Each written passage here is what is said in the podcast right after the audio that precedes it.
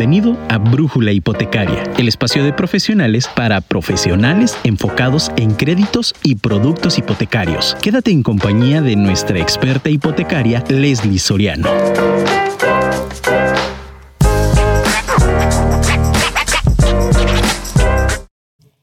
Cada edificio debe contribuir a hacer nueva la ciudad.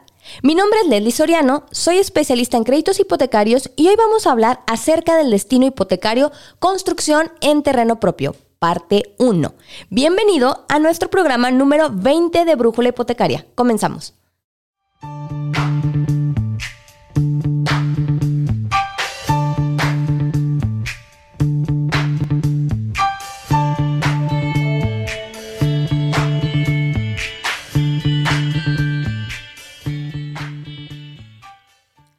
Muy buenas tardes tengan todos ustedes. Espero que estén pasando una excelente y fresca tarde de jueves. Ah, ya se siente el invierno.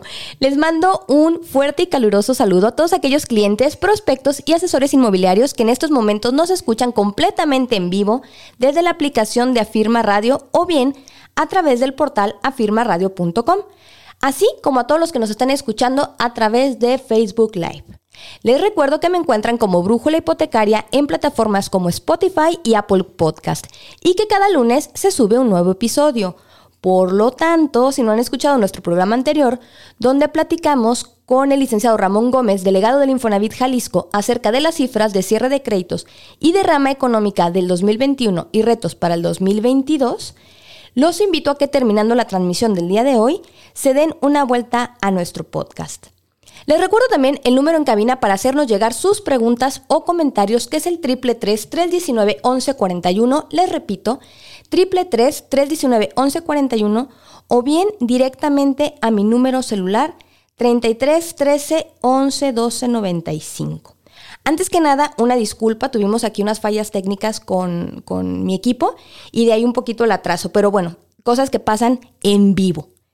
Muy bien, antes de iniciar y hecha una vez esta disculpa, me gustaría despejar algunas de las preguntas que se suscitaron con respecto al programa anterior, que como les recuerdo fue eh, la oportunidad de entrevistar al delegado de Infonavit aquí en Jalisco. Sí, una de las, las preguntas, principalmente fueron tres que surgieron a través de, de, a raíz de esta entrevista, sí, y la primera fue que si se podrá adquirir ya terreno con el crédito Infonavit. La respuesta es sí. La respuesta es sí, según las palabras del delegado, y a partir de este año ya se podrá adquirir terreno con crédito Infonavit. El tema es que aún no se conocen las condiciones de la operación, por lo que, aunque sí nos puedo adelantar que eh, el terreno deberá cumplir con las mismas políticas que como en el caso de un crédito de terreno eh, bancario, es decir, que sea un, terreno para uso residencial, que sea eh, para vivienda unifamiliar, que sea en terreno urbanizado y de carácter residencial. Bueno, eso sí nos lo pudo adelantar, pero no nos ha podido adelantar la información de la operación y cómo van a funcionar los, los montos.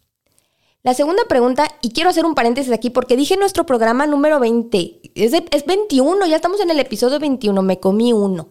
Muy bien, vamos a la segunda pregunta que se suscitó a raíz de la entrevista con el delegado.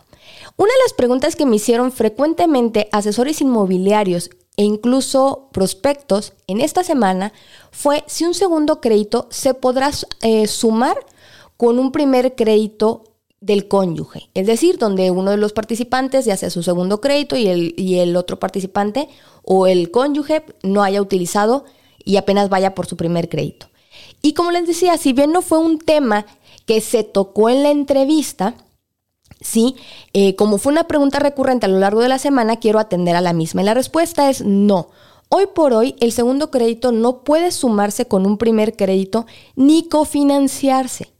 ¿De acuerdo? Es decir, el segundo crédito es meramente institucional o 100% Infonavit, ¿sí? Y por lo tanto, no puede ni sumarse con un cónyuge que vaya por primer crédito, ni cofinanciarse. Pero para más información, los invito a que escuchen en el podcast el episodio número 9 donde hablamos acerca del crédito Infonavit. O bien, si quieren todavía más información, pueden hacerme llegar un WhatsApp a mi número personal aquí a cabina y con todo gusto les daré más detalles. Otra de las preguntas que me he topado frecuente, y no solamente para créditos Infonavit, sino también para la parte de cofinanciamientos, es si las ecotecnologías son de carácter obligatorio.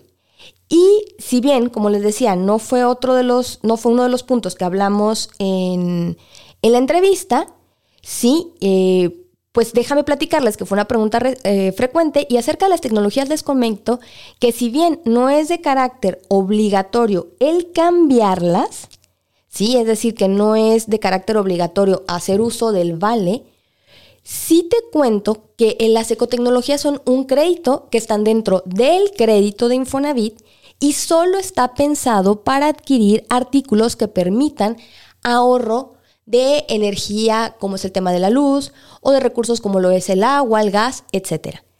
Es decir, eh, que no se puede utilizar para la compraventa. Esto es muy importante porque me he topado con varios asesores que me dicen, oye, es que mi cliente quiere utilizar esos 40, 50 mil pesos para la compraventa y es que en otras partes otros asesores les dicen que sí se puede. No, la respuesta es no. Los invito a que vean una constancia de crédito en Fonavit y vean cómo de los recursos que aparecen ahí se descuentan las ecotecnologías. Si desean recibir más información, hazme, háganme llegar sus datos y con todo gusto nos podemos programar para hacernos una llamada y platicar de forma más personal. antes ok, me acaba de llegar un WhatsApp, no sé si alguien me lo pueda confirmar, que me dicen que todavía no se escucha la transmisión. Me dicen en cabina que sí se está escuchando en todas las plataformas, ¿verdad? App, radio, todo. Ah, perfecto. Ok, entonces, para ahorita comentar aquí vía WhatsApp. Muy bien, ahora sí. Frases y preguntas como, ¿qué necesito para tramitar un crédito de construcción? ¿Qué es mejor, comprar terminado o construir? ¿Se puede cubrir toda la construcción con un crédito hipotecario? ¿Puedo hacer departamentos con un crédito de construcción? Son algunas de las que han sido más frecuentes cuando tengo el primer acercamiento con amigos y o prospectos que tienen la inquietud de empezar a construir. Y si ustedes, queridos radioescuchas, están pensando en hacer de un crédito hipotecario para construir, créanme que este programa les va a interesar. Es por eso que a lo largo del programa del día de hoy vamos a hablar acerca del crédito hipotecario con destino construcción en terreno propio. Pero antes, por favor, acompáñame a mi primera pausa. Continuamos.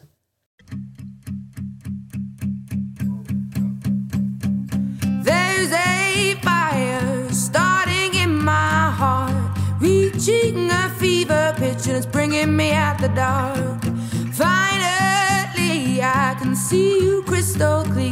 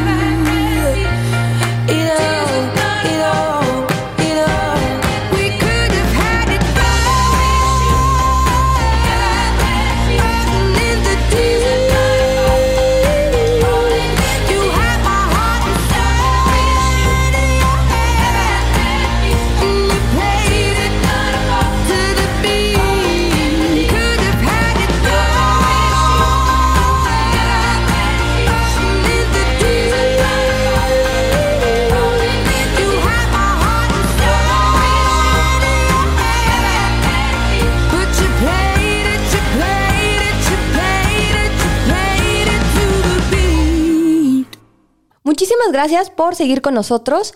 Te recuerdo que pueden enviarme un mensaje justo al teléfono que acaba de aparecer en el audio 33 33 19 11 41 o bien directamente en mi número celular 33 13 11 12 95. Y ahora sí, vamos a entrar en materia en lo que respecta al crédito de construcción. Primero, ¿qué es y qué condiciones tiene un crédito con este destino? Pues mira, platicando hace unos días con una de mis asesoras, les decía que el crédito de construcción es uno de los más complejos de operar, incluso de explicarlo, ya que los bancos tienen aforos y parámetros, así como políticas de otorgamiento muy variadas para este mismo crédito.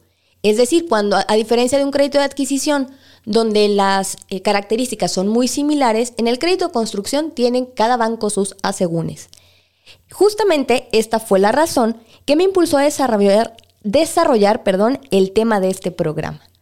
Y en el sentido estricto, en este tipo de crédito, unas cosas, o la primera cosa que nos piden como primera instancia, vaya, es que el terreno sobre el cual se hará el proyecto de construcción tiene que estar escriturado a nombre de la persona que será el acreditado. Por lo tanto, el propietario deberá cumplir con el perfil bancario necesario para la obtención del recurso. También los invito a que visiten mi podcast, justamente hay un episodio que se llama Perfil bancario. En algunos casos es importante mencionar que hay bancos que nos permiten que el cónyuge pueda ser el dueño del, terreno y que eh, la persona que va a ser acreditada pues no participe en la escritura como tal, pero ahí tienen que ver otros asegúnes, eh, por ejemplo, el, régimen matrimonial, etc. en el sentido estricto es la persona que será el titular del crédito, es el titular en la escritura del terreno. Otro de los puntos importantes a considerar y que va de la mano con el anterior es que el uso de suelo tiene que ser habitacional y el terreno debe de ser urbanizado. A diferencia de lo que en la entrevista pasada platicamos con el delegado de Infonavit, acerca de un nuevo producto donde podrá construirse sobre un terreno eh, no necesariamente urbanizado, en este caso, en el tema del banco, sí debe cumplir esta política. Y dependiendo de las políticas de otorgamiento de cada institución financiera, podrán existir otras personas que funjan con la figura del coacreditado. Me explico. En algunos bancos solo podrá sumar ingresos el cónyuge, mientras que en otros podrá ser alguna otra persona que no necesariamente tenga relación consanguínea. ¿De acuerdo? Hay bancos donde nos permiten que otros familiares que no son nuestro núcleo directo o bien amistades puedan participar en la operación como coacreditados.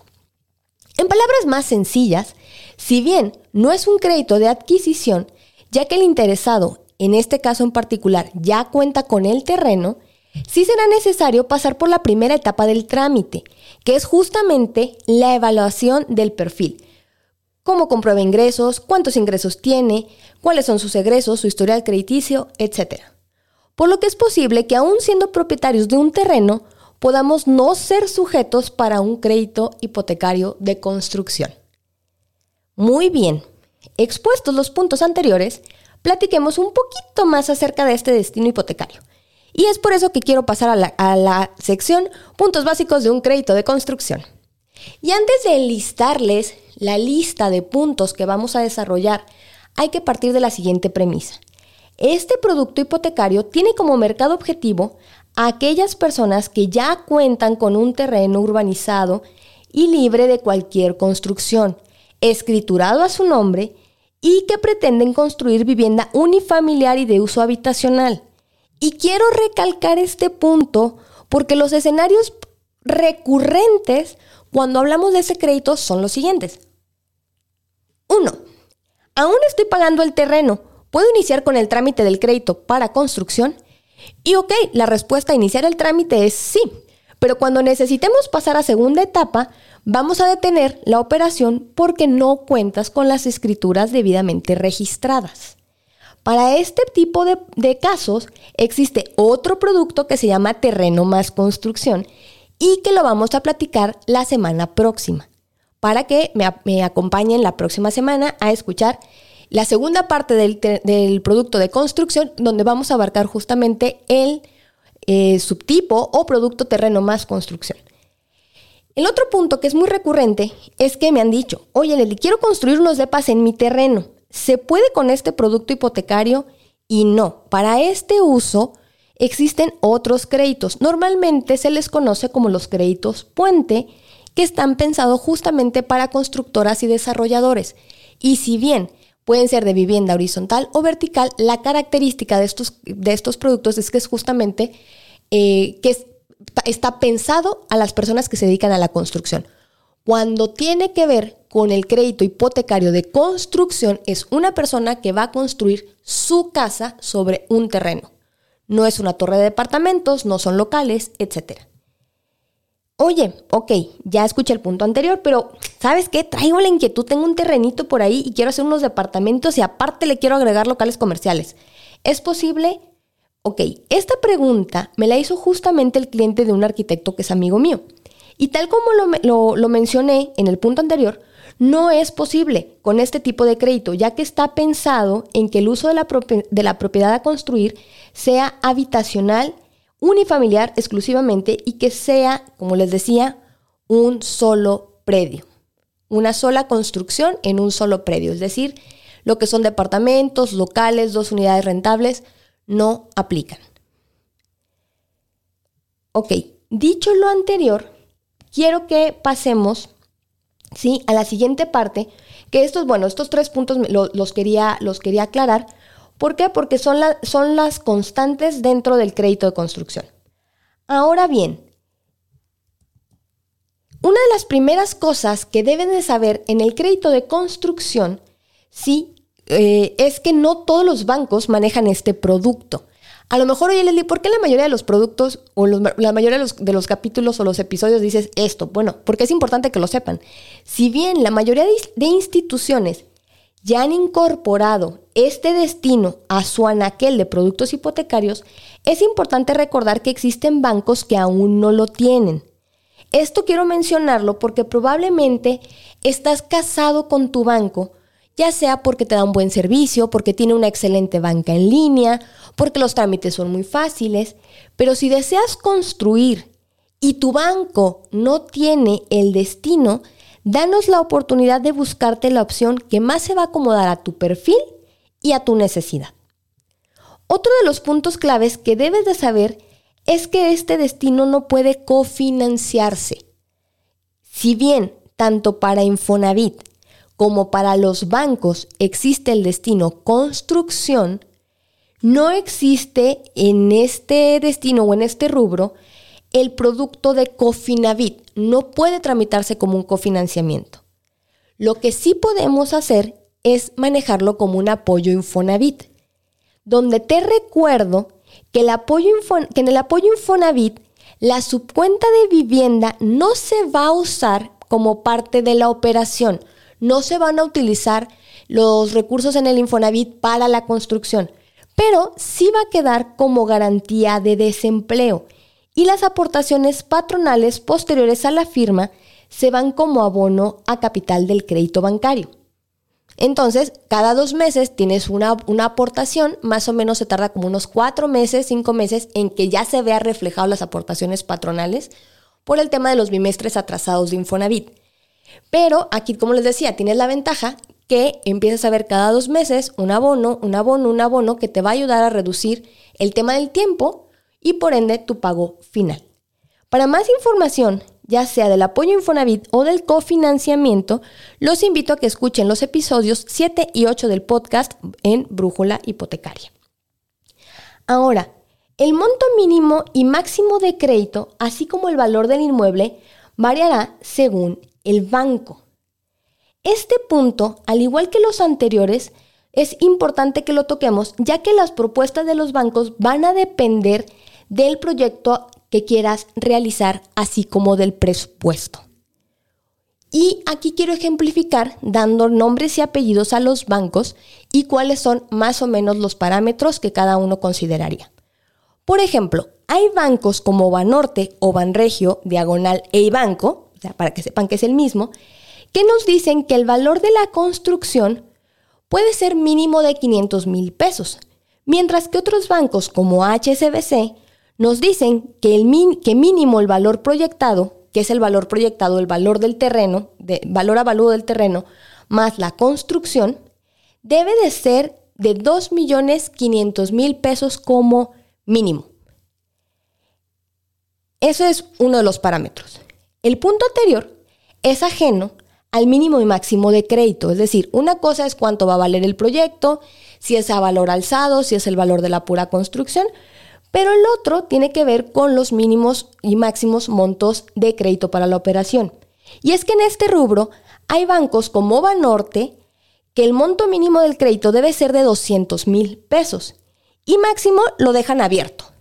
Mientras que hay bancos como Afirme que nos topa 5 millones de pesos o Scotiabank que nos topa a máximo 10 millones monto de crédito. Entonces, esta es otra de las cosas que hay que tomar en cuenta. ¿Cuál es nuestro presupuesto? ¿Cuál es nuestro proyecto?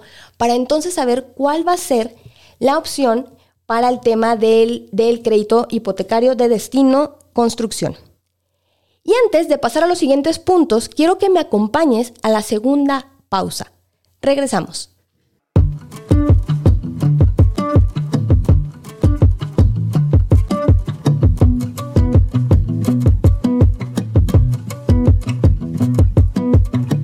This was all you,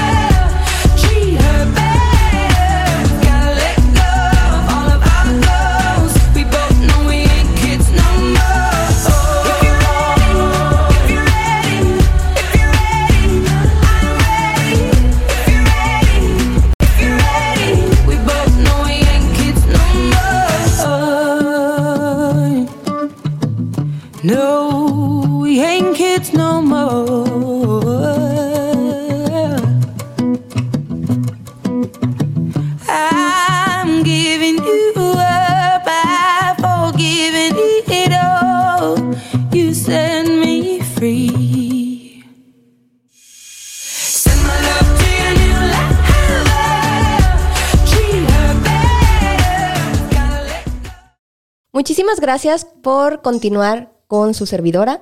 Y ahora sí, vamos a retomar un poquito el tema. De la mano con el tema de la línea de crédito, viene la parte de los ingresos y la capacidad de endeudamiento. A diferencia de un crédito de adquisición, donde la relación pago-ingreso y la capacidad de endeudamiento van en función de la línea, hay algunos bancos que nos piden cumplir con un mínimo comprobable para poder ser sujetos de este crédito, como Scotiabank, Banregio y Santander, que respectivamente nos piden, indistinto del mínimo de línea de crédito a utilizar, 20 mil, 14 mil 500 y 9 mil pesos de ingresos comprobables respectivamente. Mientras que bancos como Banorte, Banorte y Afirme no piden un mínimo siempre y cuando la comprobación y la capacidad de endeudamiento sea suficiente para la línea que vamos a solicitar. Todos estos conceptos de relación pago-impuesto, eh, pago-ingreso, perdón, eh, lo que es el tema de la capacidad de endeudamiento, buró, etcétera, lo vemos en el episodio número 4 de mi podcast llamado ABC Hipotecario. Por lo que si no lo han escuchado, los invito a que terminando se den la vuelta y conozcan un poquito de los conceptos que los bancos utilizan para la parte del crédito hipotecario.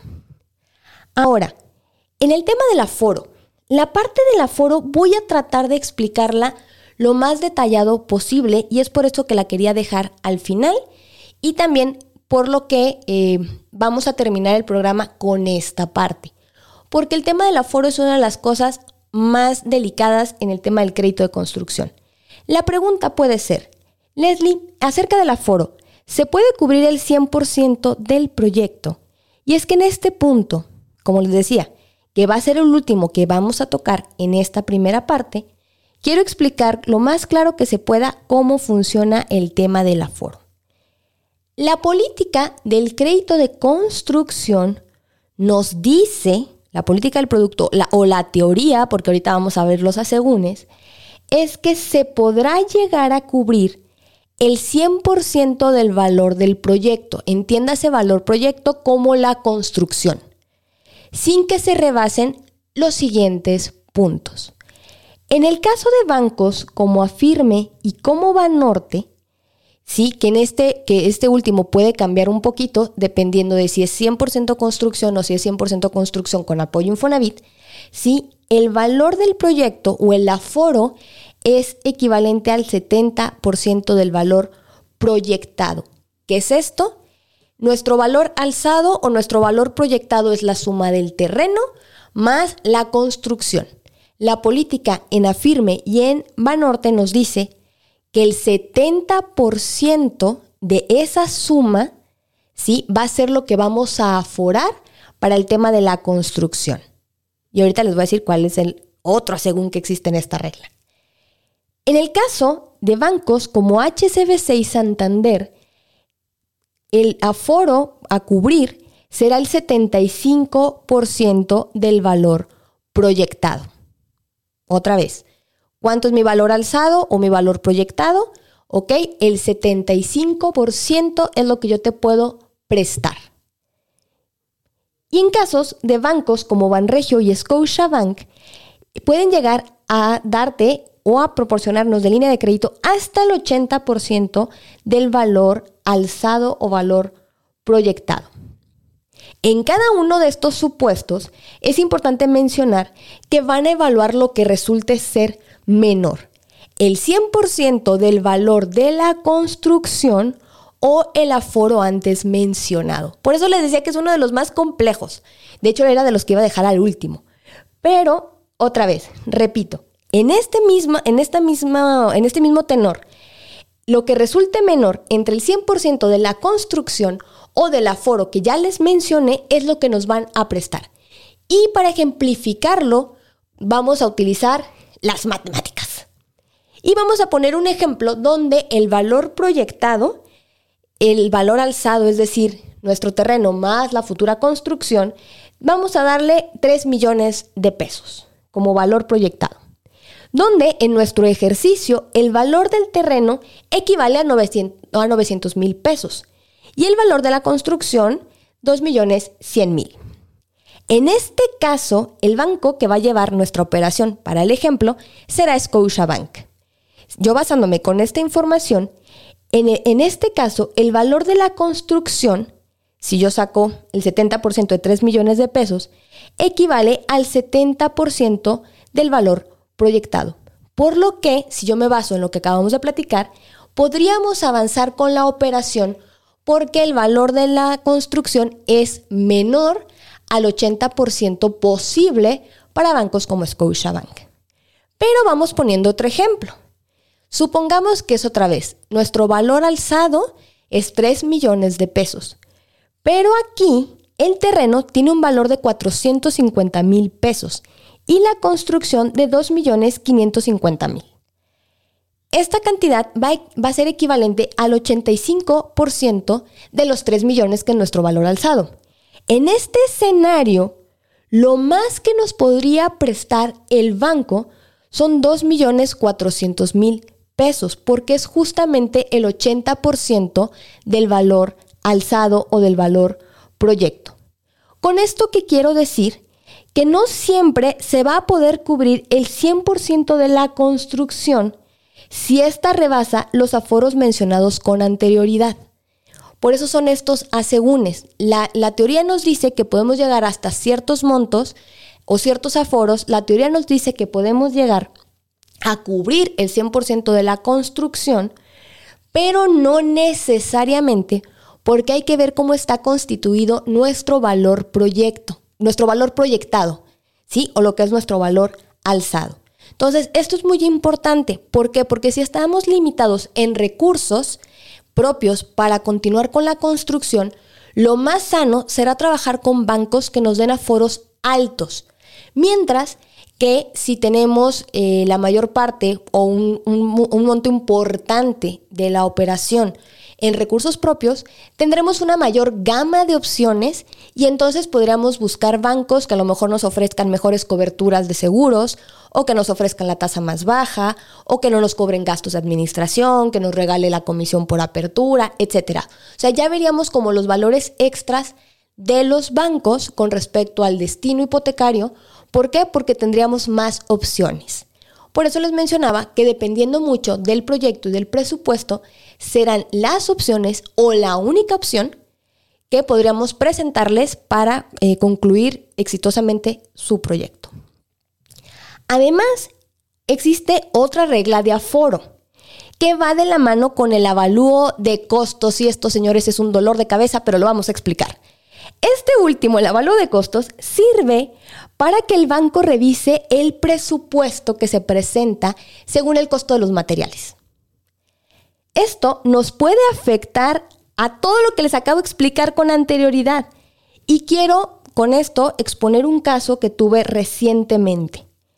No daré nombres, no platicaré el banco, pero vamos a platicarles del caso en general para que vean cómo este último nos puede afectar en todo lo que platicamos en, el, en el previo.